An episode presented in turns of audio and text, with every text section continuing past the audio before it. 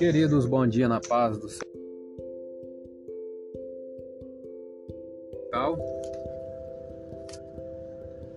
É... A lição de número 4, título A Sutileza da Normalização do Divórcio. Vamos para a leitura diária de quinta-feira. Deus odeia o divórcio. Leitura diária de hoje, né? Malaquias 2,16. Diz assim a palavra do Senhor.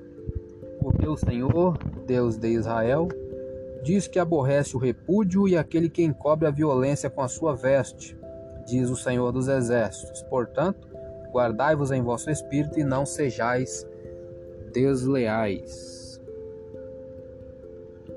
É, vamos para a leitura da revista. Comentário introdução.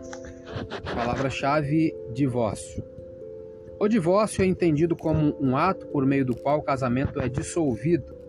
Nesse aspecto, o divórcio é a dissolução absoluta da aliança conjugal, tendo como resultado a anulação de seus efeitos civis. Dependendo da cultura, dos pressupostos religiosos praticados e da motivação que levou à ruptura do casamento, a prática do divórcio pode permitir os cônjuges contrair um novo casamento ou não.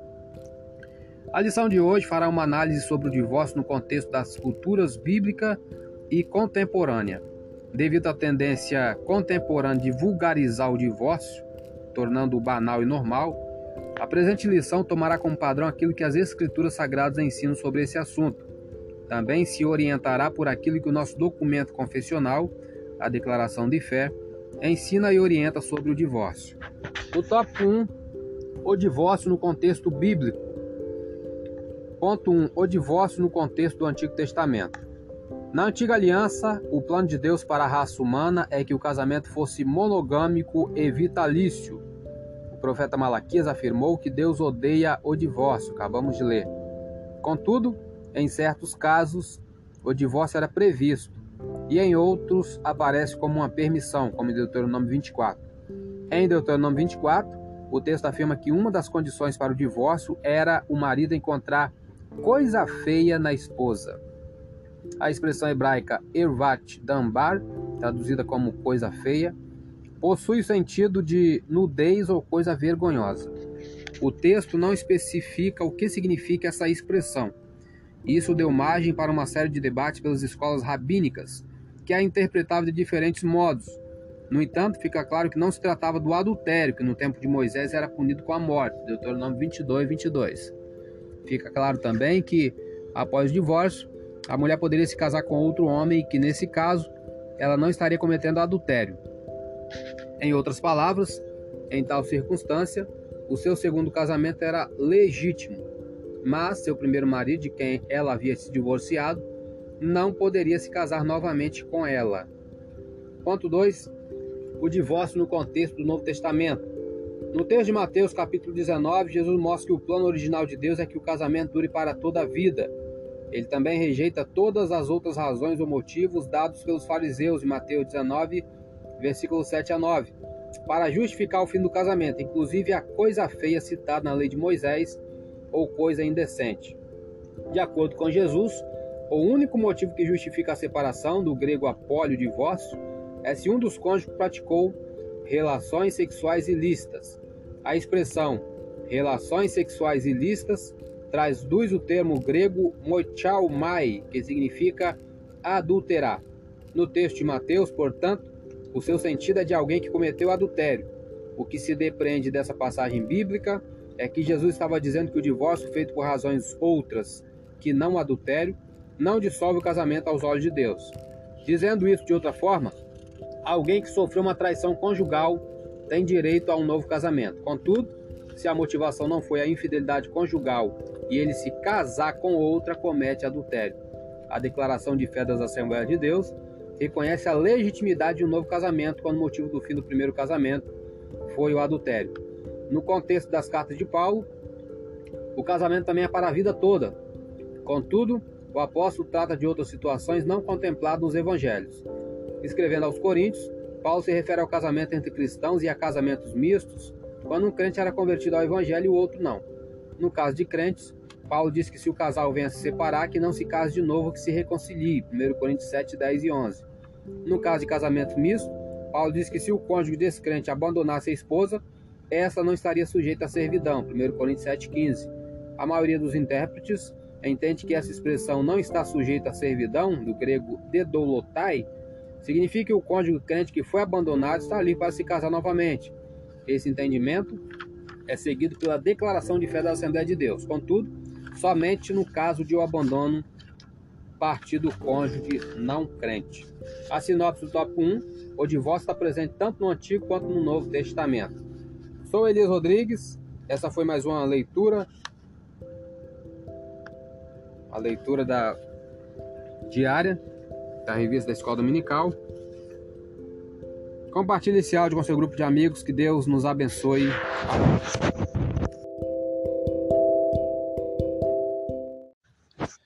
Queridos, bom dia na paz do Senhor. Revista da Escola Dominical. Estamos um pouco atrasados e vamos fazer um áudio um pouco extenso agora, terminando a revista. É, a, o título é A Sutileza da Normalização do Divórcio. Será ministrado amanhã, dia 24 de julho, em várias igrejas evangélicas. O texto áureo, Mateus 19,6 diz: Assim não são mais dois, mas uma só carne. Portanto, o que Deus ajuntou, não separe o homem. Mateus, capítulo 19, versículo 6. Verdade prática. O padrão bíblico para o casamento é que ele seja heterossexual, monogâmico e indissolúvel. A leitura diária, nós paramos aqui na quinta-feira, né? Mas não lemos de quarta. Quarta-feira, quinta é a complementação de quarta, né? Quarta foi Malaquias 2:15, quinta Malaquias 2:16. Acabamos lendo 2:16 e esquecemos do 2,15. É o aspecto moral do divórcio. Vamos ler o contexto no versículo 14. 14 e 15 diz assim: ó, E dizeis, por quê? Porque o Senhor foi testemunha entre ti e a mulher da tua mocidade, com a qual tu foste desleal, sendo ela tua companheira e a mulher do teu concerto. E não fez ele somente um, sobejando-lhe espírito, e por que somente um? Ele buscava uma semente de piedosos, portanto, guardai-vos em vosso espírito e ninguém seja desleal para com a mulher da sua mocidade. É, vamos para a leitura de sexta-feira, o divórcio como permissão no Antigo Testamento. O divórcio como permissão. Está lá em Deuteronômio capítulo 24, versículos 1 a 4. Deuteronômio 24, versículo 1 a 4. Vamos ver o que nos diz aqui a palavra do Senhor. Quando um homem tomar uma mulher e se casar com ela, então será que, se não achar graça em seus olhos, por nela achar coisa feia, ele lhe fará escrito de repúdio e lhe dará na sua mão e a despedirá da sua casa. Se ela, pois, saindo da sua casa, foi se casar com outro homem, e se este último homem a aborrecer e lhe fizer escrito de repúdio, e lhe der na sua mão, e a despedir da sua casa, ou se este último homem que a tomou para si por mulher vier a morrer, então seu primeiro marido que a despediu não poderá tornar a tomá-la para que seja sua mulher, depois que foi contaminada, pois é abominação perante o Senhor. Assim não farás pecar a terra que o Senhor teu Deus te dá por herança. Pequeno comentário desses versículos. Alguns pensam que nessa passagem viabiliza o divórcio, mas não é o caso. Nela apenas há o reconhecimento do divórcio como prática em Israel. O divórcio era um ato extremo, colocava um ponto final e permanente no relacionamento do casal. Uma vez divorciados, os ex-cônjuges poderiam casar com outras pessoas, mas jamais poderiam reatar um com o outro. Esta restrição tinha a finalidade de prevenir a separação por motivos frívolos. As pessoas deveriam ou devem né, pensar duas vezes antes de divorciar-se. Aí temos a leitura de hoje, no sábado, é, Mateus 5,32 e 1 Coríntios 7, 10, 11. As cláusulas de exceção no divórcio segundo o Novo Testamento. Mateus 5,32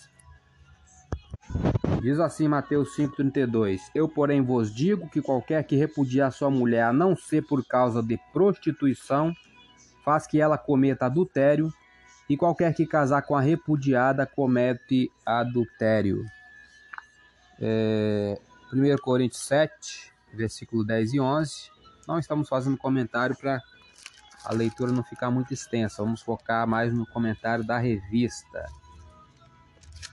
1 Coríntios 7, 10 e 11 diz: Todavia aos casados mando, não eu, mas o Senhor, que a mulher se não aparte do marido, se porém se apartar, que fique sem casal, que se reconcilie com o marido, e que o marido não deixe a mulher. Agora nós vamos para a leitura da revista, paramos aqui no... Lemos todo o tópico 1. É, o tópico 2, a sutileza da normalização do divórcio. O ponto 1, um, o divórcio no seu aspecto legal. A legislação brasileira já foi muito mais rígida com respeito ao divórcio. Contudo, nas últimas décadas, as razões que justificam o divórcio podem ser várias. A partir da Constituição de 1988, passou-se a permitir divorciar-se e recasar quantas vezes fosse preciso. 1988. No aspecto legal da legislação brasileira, é muito fácil alguém se divorciar e se casar novamente. Ponto 2. O divórcio no seu aspecto moral. Além do aspecto legal do divórcio, como cristãos, necessitamos saber do seu aspecto moral. Para um descrente, qualquer razão ou motivo justifica a prática do divórcio e um novo casamento, como lemos em Deuteronômio 24. Mas o cristão deve perguntar se isso é moral. O Estado garante seu aspecto legal, contudo, a Escritura define seu aspecto moral, em Mateus 19, versículo 4 a 6 que lemos. Trocar a esposa por uma mais jovem ou abandonar o marido por um mais rico e famoso são práticas normais no mundo e que contam com o amparo legal do Estado. Contudo, isso é moral para o cristão? O crente pode fazer isso? No caso de pastores, além do aspecto legal, deve-se levar em conta, sobretudo, o aspecto moral do divórcio, Malaquias 2,15 que lemos na leitura diária. Alguns se divorciam, mas nunca deveriam ter feito. Malaquias 2,16 que lemos. Há um preço alto para se pagar. Aqueles que se arriscam a desobedecer a palavra de Deus forçosamente terminam machucados. A sinopse do tópico 2: o divórcio se dá na esfera legal e ao mesmo tempo moral. O tópico 3: o divórcio e a prática pastoral. Ponto 1: a pessoa do divorciado. O divorciado ou a divorciada né, é uma pessoa e, como tal, deve ser vista. Quem passou por um processo de divórcio sabe o quão traumático isso é. Sentimentos de rejeição, medo e abandono, muitas vezes, continuam presentes na vida de quem passou por uma separação. Isso fica mais complexo quando há filhos gerados no relacionamento, são os que mais sofrem. A alienação parental é uma tentação só explicando aqui o que é alienação parental. É um processo em que a criança ou a adolescente é induzida, mediante diferentes formas e estratégias de atuação, a destruir os seus vínculos afetivos com um dos genitores, pai e mãe. Quando a mãe ou o pai né, força a criança a, a não gostar de um ou de outro, né? Só por causa do divórcio. É... Continuando a leitura aqui do, do tópico 3. A alienação parental é uma tentação, mas nunca a forma mais adequada a ser buscada. Divorciados devem obter aconselhamento pastoral e, concomitantemente, o acompanhamento psicológico não deve ser negligenciado. O ponto 2: o divorciado como cristão. Outra coisa acerca de quem passou por um processo de divórcio diz respeito à sua condição de membro da igreja. Talvez esse seja um dos principais desafios pastorais da atualidade. Os pastores são desafiados dia a dia a tratar com essa questão.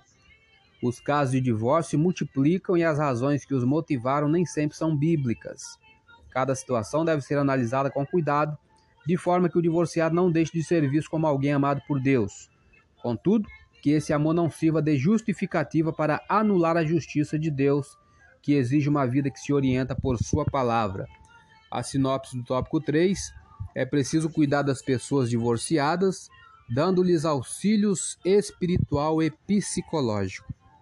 Conclusão: vimos nesta lição o divórcio sob ou debaixo da perspectiva de diferentes culturas e em diferentes contextos.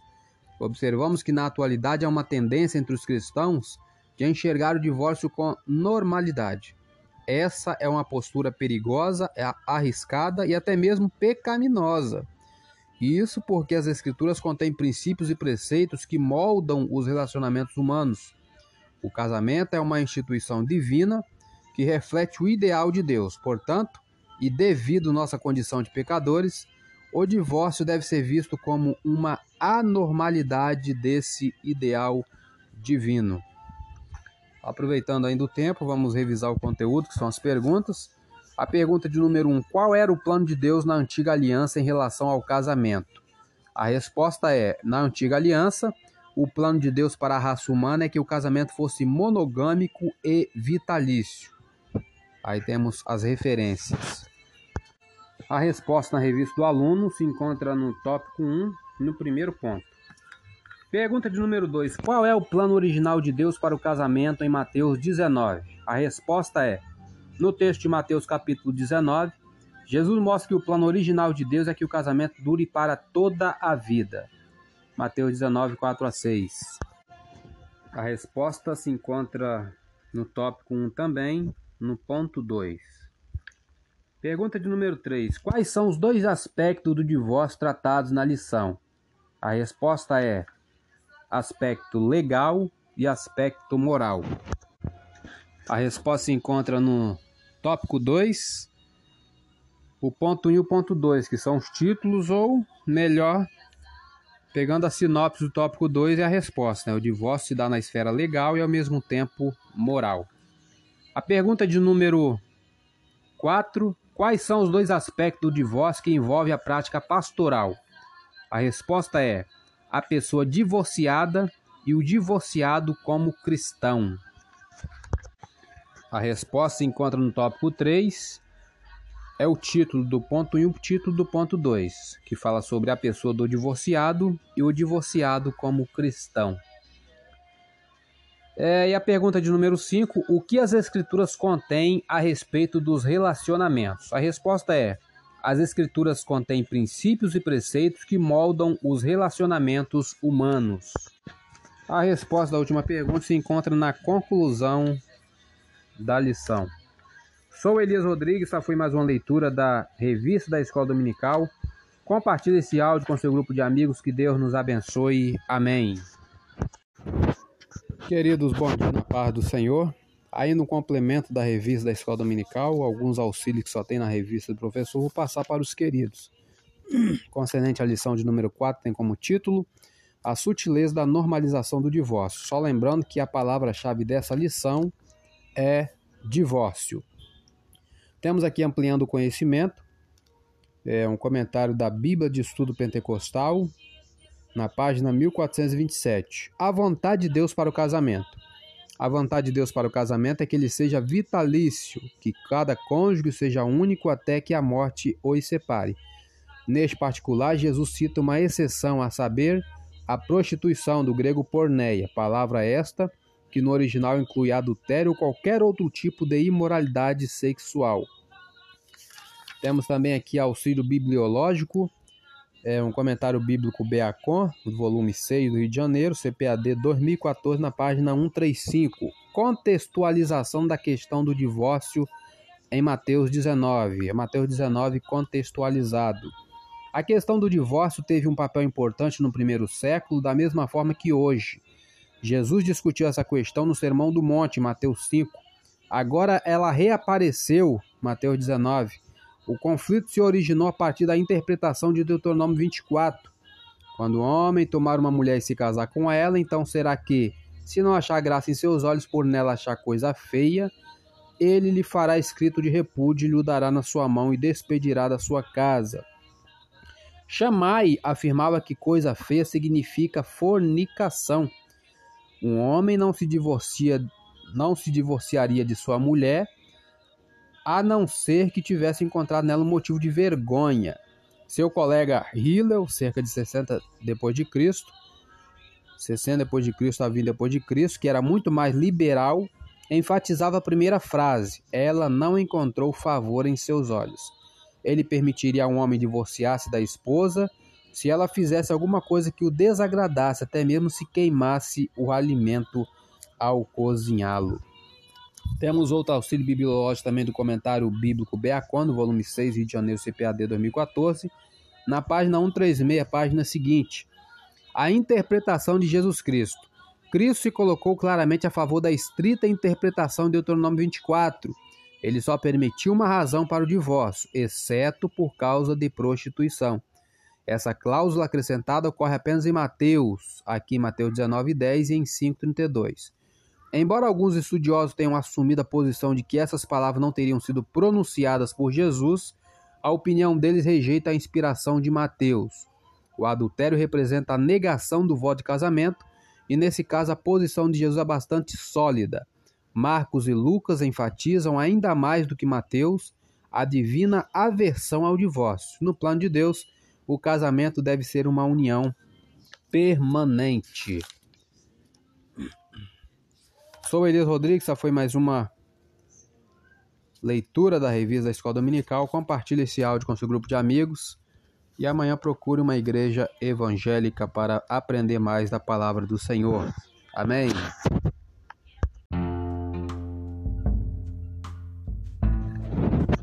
Queridos, boa noite na paz do Senhor.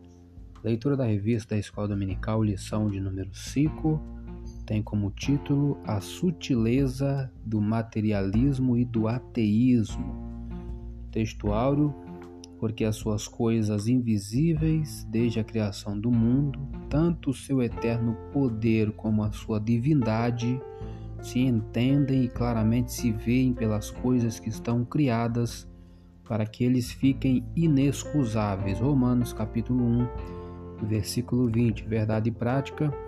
Tanto o materialismo quanto o ateísmo são expressões máximas de um coração endurecido pelo pecado e de olhos cegados por Satanás. Leitura diária de hoje, segunda-feira. Deus se deu a conhecer ao mundo. Hebreus capítulo 1, versículo 1. Havendo Deus antigamente falado muitas vezes e de muitas maneiras aos pais pelos profetas, a nós falou-nos nestes últimos dias pelo Filho. Comentário: O livro de Hebreus descreve em detalhes não apenas como Jesus Cristo cumpre as promessas e profecias do Antigo Testamento, como é melhor do que tudo no sistema de pensamento judaico. Os judeus aceitavam o Antigo Testamento mas a maioria deles rejeitava Jesus como o Messias há tanto tempo esperado. Os destinatários desta carta parecem ter sido cristãos judeus. Eles eram bem versados nas Escrituras e professavam a fé em Cristo. Porém, seja através da dúvida, da perseguição ou do falso ensino, podem ter estado em perigo de desistir de sua fé cristã e retornar ao judaísmo. A autoria deste livro é incerta. Vários nomes têm sido sugeridos, incluindo Lucas, Barnabé, Apolo, Priscila e Paulo. A maioria dos estudiosos não acredita que Paulo tenha sido o autor, porque o estilo de escrita de Hebreus é bastante diferente do estilo de suas cartas. Além disso, Paulo se identificou em suas outras cartas e recorreu à sua autoridade como um apóstolo, ao passo que o escritor de Hebreus, que nunca menciona seu nome, recorre ao testemunho ocular do ministério de Jesus para sua autoridade. No entanto, o autor de Hebreus evidentemente conhecia bem a Paulo. O livro de Hebreus provavelmente foi escrito por um dos colaboradores próximos de Paulo que o ouvia pregar frequentemente. A leitura bíblica em classe se encontra Romanos 1, versículo 18 a 23, que diz: porque do céu se manifesta a ira de Deus sobre toda a impiedade e injustiça dos homens que detêm a verdade em injustiça. Porquanto que de Deus se pode conhecer, nele se manifesta, porque Deus lhe manifestou. Porque as suas coisas invisíveis, desde a criação do mundo, tanto seu eterno poder como a sua divindade, se entendem e claramente se veem pelas coisas que estão criadas, para que eles fiquem inexcusáveis, porquanto, tendo conhecido a Deus, não glorificaram como Deus, nem lhe deram graças. Antes, em seus discursos se desvaneceram, e o seu coração insensato se obscureceu. Dizendo-se sábios, tornaram-se loucos, e mudaram a glória do Deus incorruptível em semelhança da imagem de homem corruptível, e de aves, e de quadrúpedes, e de répteis. Temos aqui o plano de aula, introdução. O propósito desta lição é apresentar o perigo e a incompatibilidade da cultura materialista moderna com os princípios da fé cristã. Por isso, mostraremos o perigo da filosofia materialista e ateísta e como a igreja deve se comportar diante dela. Essa lição traz luz para responder o porquê de muitos movimentos contemporâneos surgirem para confrontar a igreja.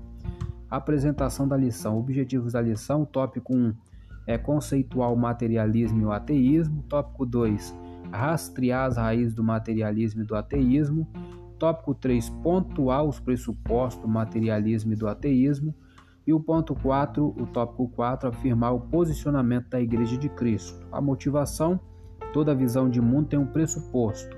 Se uma visão de mundo que defende que o homem é só matéria tiver a oportunidade de criar leis, planejar cultura, etc., fará isso solapando os valores espirituais, a sacralidade da vida e da criação. Essa questão forma o pano de fundo para os assuntos contemporâneos do aborto, eutanásia e ortotanásia, por exemplo. Temos a sugestão de método, esta lição a partir da Bíblia procura compreender os pensamentos que dominam o mundo. Por isso, não perca de vista que o nosso objetivo é ter um olhar sobre a Bíblia diante de uma cultura que precisa ser lida e compreendida por nós. Por isso, à luz da Bíblia e de acordo com o contexto de sua classe, traga aplicações que revelem a gravidade de uma visão materialista e ateísta aplicada à vida das pessoas. Por exemplo, regimes totalitários como os da antiga União Soviética os campos de concentração perpetrados por Hitler e etc. Conclusão da lição: aplicação. É preciso que se aplique à vida do aluno a verdade de que nós somos a imagem do Criador. Essa afirmação teológica clássica traz a dimensão da dignidade do ser humano. Só podemos falar de dignidade humana pressupondo a existência de um Deus cuja referência de sua natureza é o amor. Sem ele, não há dignidade humana. É, a palavra-chave dessa lição é materialismo. Sou Elias Rodrigues, essa foi mais uma leitura da revista da Escola Dominical. Compartilhe esse áudio com seu grupo de amigos, que Deus nos abençoe. Amém.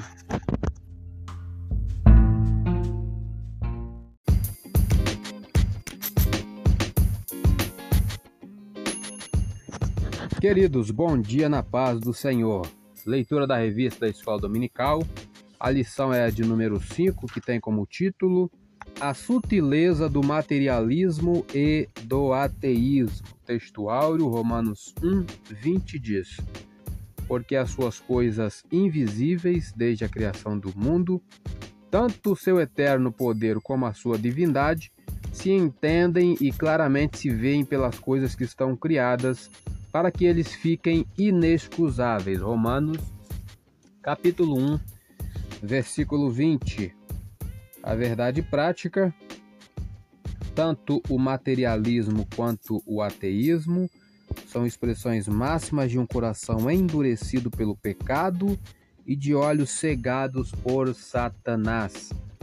A leitura diária de hoje, terça-feira, Deus se revela graciosamente ao ser humano. Gênesis 12, 1 a 3 diz: Ora, o Senhor disse a Abrão: Sai-te da tua parentela e da tua terra e da casa de teu pai, para a terra que eu te mostrarei, e far-te-ei uma grande nação, e abençoar-te-ei, e engrandecerei o teu nome, e tu serás uma bênção e abençoarei os que te abençoarem, e amaldiçoarei os que te amaldiçoarem, e em ti serão benditas todas as famílias da terra. O comentário destes versículos: Ao ser chamado por Deus, Abrão, pela fé, mudou-se de Ur para Arã e finalmente para Canaã. Então, Deus estabeleceu um pacto com Abrão, prometendo que ele seria o pai de uma grande nação. Deus disse que não apenas esta nação seria abençoada, mas também seriam as outras nações da terra através dos descendentes de Abrão. Israel, a nação que viria de Abrão, seguiria a Deus e influenciaria todos com quem tivesse contato. Através da árvore genealógica de Abrão, Jesus Cristo nasceu para salvar a humanidade. Através de Cristo, as pessoas podem ter um relacionamento pessoal com Deus e ser infinitamente abençoadas. Vamos para a leitura da revista. Comentário introdução. Palavra-chave: materialismo. Nesta lição, vamos estudar o materialismo e o ateísmo. Pomos o materialismo e o ateísmo juntos porque são como as duas faces de uma mesma moeda, conduzem-se por princípios e pressupostos semelhantes. Nas duas últimas décadas, vimos um despertar tanto do materialismo como do ateísmo. Na verdade, a expressão máxima de um tipo de materialismo militante, agressivo e inimigo da fé cristã tem se manifestado no neo-ateísmo. Neo-ateísmo é mais uma sutileza do engano e um ardil de Satanás contra a Igreja de Cristo. Como cristãos, precisamos estar prontos a dar razão ou explicação de nossa fé, mesmo para os que não acreditam ou desdenham dela. Isso inclui os materialistas e os ateístas. Vamos conferir 1 Pedro, capítulo 3, versículo 15, o que nos diz? Diz assim a palavra do Senhor: Antes, santificai a Cristo como Senhor em vosso coração, e estáis sempre preparados para responder com mansidão e temor a qualquer que vos pedir a razão da esperança que há em vós. Temos um comentário desse versículo. Alguns cristãos acreditam que a fé seja um assunto pessoal que deve ser mantido particularmente. É verdade que não devemos fazer alarde ou nos exibirmos ao compartilhar nossa fé, mas Devemos estar sempre prontos para dar uma resposta branda e respeitosa quando inquiridos a respeito de nossa fé, nosso estilo de vida ou nossa perspectiva cristã. Outros podem ver sua esperança em Cristo. Você está preparado para contar aos outros o que Cristo fez em sua vida? É, vamos para o tópico 1.1, é, tópico 1, compreendendo o materialismo e o ateísmo. Ponto 1, o materialismo. Aqui está a resposta à primeira pergunta. A primeira pergunta é: o que é o materialismo? Aí aqui está a resposta. O materialismo é a doutrina segundo a qual a matéria é a única realidade que existe. Esta é a resposta à pergunta de número 1. Continuando, nesse aspecto, ele nega a realidade do mundo espiritual uma vez que a vida espiritual está fora do mundo material conhecido. Os materialistas entendem que, por não haver outra realidade além da material, a religião se torna desnecessária. Isso porque, segundo eles, a religião existe em função de uma verdade revelada que se encontra fora do domínio da matéria. Dessa forma, o materialismo diz que os milagres se tornam não apenas desnecessários, mas impossíveis de existirem. Assim, a revelação divina, conforme exposto na Bíblia, é rejeitada como mera superstição e produto da imaginação humana. É, vamos conferir aqui Hebreus, capítulo 1, versículo 1, para terminar nossa leitura diária de hoje. Havendo Deus antigamente falado, muitas vezes de muitas maneiras, aos pais pelos profetas, a nós falou-nos nesses últimos dias pelo Filho. Sou Elias Rodrigues, essa foi mais uma leitura da revista da Escola Dominical. Compartilhe esse áudio com seu grupo de amigos, que Deus nos abençoe. Só lembrando, palavra-chave desta lição, materialismo. Amém.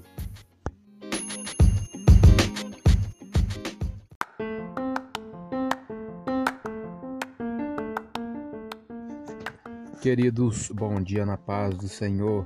Leitura da revista da Escola Dominical, lição de número 5, que tem como título A Sutileza do Materialismo e do Ateísmo. Textuário, Romanos capítulo 1, versículo 20 diz: Porque as suas coisas invisíveis, desde a criação do mundo, tanto seu eterno poder como a sua divindade, se entendem e claramente se veem pelas coisas que estão criadas, para que eles fiquem inexcusáveis. Romanos capítulo 1, versículo 20. Verdade e prática. Tanto o materialismo quanto o ateísmo são expressões máximas de um coração endurecido pelo pecado e de olhos cegados por Satanás. Leitura diária de hoje, quarta-feira. A vã sabedoria humana faz o homem tornar-se louco. Salmo 53, primeiro diz: Disse o nécio no seu coração: Não a Deus. Tem se corrompido e tem cometido abominável iniquidade. Não há ninguém que faça o bem. Comentário: Repetindo a mensagem do Salmo 14, este proclama a tolice do ateísmo. As pessoas podem dizer que não existe Deus a fim de encobrir seus pecados. Elas forjam uma desculpa para continuar pecando. Ignoram o juiz a fim de evitar o julgamento. Aos nécios não falta necessariamente a inteligência. Muitos ateus incrédulos são altamente educados e cultos. Os tolos são aqueles que rejeitam a Deus, o único que pode salvá-los. Ainda, Romanos 1, 22 nos diz: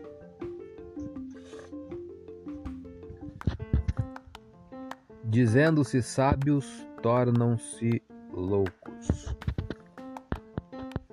É... Vamos para a leitura da revista. Paramos aqui no. Lemos a introdução, palavra-chave é materialismo. Tópico 1: Compreendendo o materialismo e o ateísmo.